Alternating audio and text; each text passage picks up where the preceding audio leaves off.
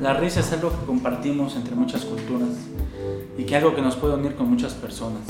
Desgraciadamente en muchas ocasiones no le damos el valor que realmente merece para lo que es la salud del paciente y no hacemos que realmente la persona pueda mejorar en base a esa sonrisa.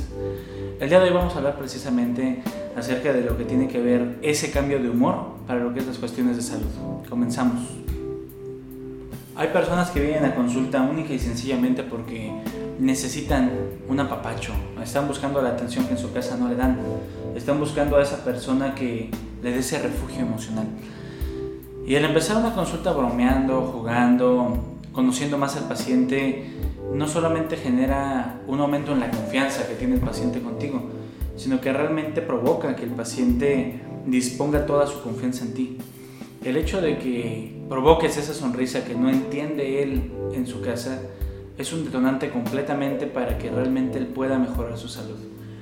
Muchas veces no lo vemos y muchas veces no le damos la importancia a una sonrisa, a una buena conducta, pero yo les puedo decir sinceramente que más del 80% de la consulta que tengo yo en consulta vienen porque necesitan esa sonrisa, necesitan ese apoyo, necesitan ese apapacho.